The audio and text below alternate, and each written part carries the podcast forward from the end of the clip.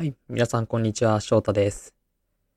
今日のオープニングでは、そうだ、方言って難しいよねっていうちょっと思い出した話をしようかなと思っています。いや、この放課後トークっていうところで、もともと学校の先生をしていた時に、自分は愛知出身で東京の学校で働いてたんですけど、すごく方言ってやっぱり違うんですよねって思っていて、この放課後っていう、放課っていう表現って愛知県だけちょっと変わっていて、きっと東京でいう休み時間っていうんですか ?1 時間目が終わって、2時間目との間の時間って愛知県は放課って言うんですよね。10分放課とか短い放課っていう言い方をしていて、東京みたいに放課っていう表現がなんで1日に1時間目の放課、2時間目の放課なんか、昼休憩の時間も昼放課とかいう言い方をしていて、放課後以外に放課ってたくさん出てくるのですごく難しいなと思っていたなっていうのを自分で作った番組のタイトルを見て思い出してました。他にも結構方言で伝わらなかったのがあって、生徒に一番最初の掃除の時に、机つってっていうのが通じなかったのがすごくびっくりしたのを覚えてます。机つってってわかりますか？多分釣り、釣り上げるから来てるんですけど、この机を引きずらないように持ち上げて後ろに運んでね、みたいな意味で使うんですよ。方言ってめちゃめちゃ難しいな、状況組大変だなっていう思い出でした。はい。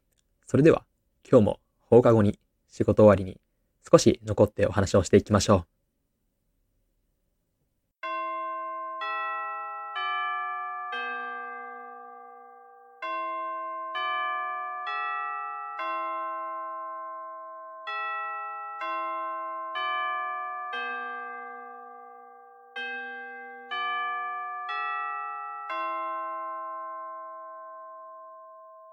翔太の放課後トーク。はい。改めまして、皆さんこんにちは。ラジオ翔太の放課後トークへようこそ。パーソナリティの翔太です。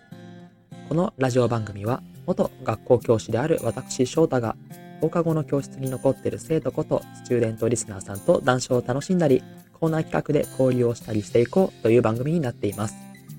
現役学生の方はもちろん、かつて学生だった人も、ここでは学生時代に戻ったつもりで番組に参加していただけたらと思います。スタンド FM のレターやインスタグラムの DM で番組への参加をお待ちしております。はい。それでは本日はこのコーナーをやっていきましょう。私の青春物語。このコーナーはスチューデントリスナーさんの友情や恋愛、部活動など青春にまつわる物語を募集。みんなでその話を聞いてキュンキュンしたり、感傷に浸ったりしようというコーナーになっています。事実ではなくて、こんな青春時代を送りたかったという妄想話も OK です。ぜひ、みんなで理想の青春について語り合いましょう。それでは、いただいたレターを読んでいきたいと思います。スチューデントネーム、ニコさん、女性。翔太先生、はじめまして、はじめまして。もう何十年も前の話ですが、メールしました。中学校、高校とずっと部活に打ち込んでいたのですが、そんな私にも人よりだいぶ遅い初恋が訪れました。17歳。彼が好きなアーティストが私と同じことが分かり、かつ同じラジオを聴いていたことも判明しました。そこでぐっと仲良くなれたのですが、告白がなかなかできず、結局私が煮切らずにいるうちに彼には彼女ができました。とっても悲しかったけれど、思いだけは伝えたくて、そのアーティストのラジオ番組に投稿したんです。好きな人に思いを伝えたいです。直接言えないので、〇〇という曲をお願いします。と。ラジオネームは彼との合言葉からつけました。運よくハガキを読んでもらえて、彼も聞いているかな？とドキドキしながら聞いていました。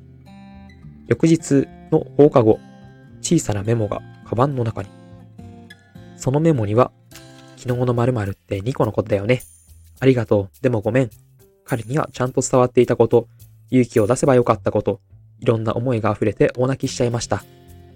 失恋してしまったけれど大切な思い出です。というレターをいただきました。ニコさんありがとうございます。いやー、これはもう自分が作ったコーナーとして、これを待っていましたっていうぐらいすごくキュンキュンするお便りをいただきました。本当にありがとうございます。いや、そうですね。中学校、高校の初恋のお話というところで、いやー、やっぱ初恋は叶わないっていう言いますけど、すごい甘酸っぱいお話だなというふうに思いました。いいですよね。アーティストだったりとか、同じオラング、同じラジオ番組を聞いているっていうその共通点からつながる関係ってすごくいいなというふうに思いましたね。あとは何よりニコさんあれですね。おしゃれだわ。この告白じゃないかもしれないですけど、このラジオ番組を通して相手に気持ちを伝えるっていうところがね、しかもそれが相手に伝わってるっていうところもすごくなんかおしゃれでロマンチックでいいですよね。なんか聞いてて思いましたね。あの中学生とか高校生の頃とかって、その曲ごとになんか思い出みたいなのあったりしません？この曲ってこの人とどっか行った時に聴いた曲だなとか、このアーティストの曲聴くとこの思い出思い出すなとか、私にもあったりするんですよね。なんか曲とかアーティストとかラジオとかがそういう思い出と繋がってるってすごい素敵だなというふうに思いました。いやー、初めてのコーナーでしたが、すごいあ、こんなにドキドキさせられてしまっていいのかなっていう思い出話をいただいて、すごく嬉しいなと思いました。改めて、ニコさん、ありがとうございます。えー、他のリスナーの皆さんからのお便りもたくさんお待ちしておりますので、またよろしくお願いします。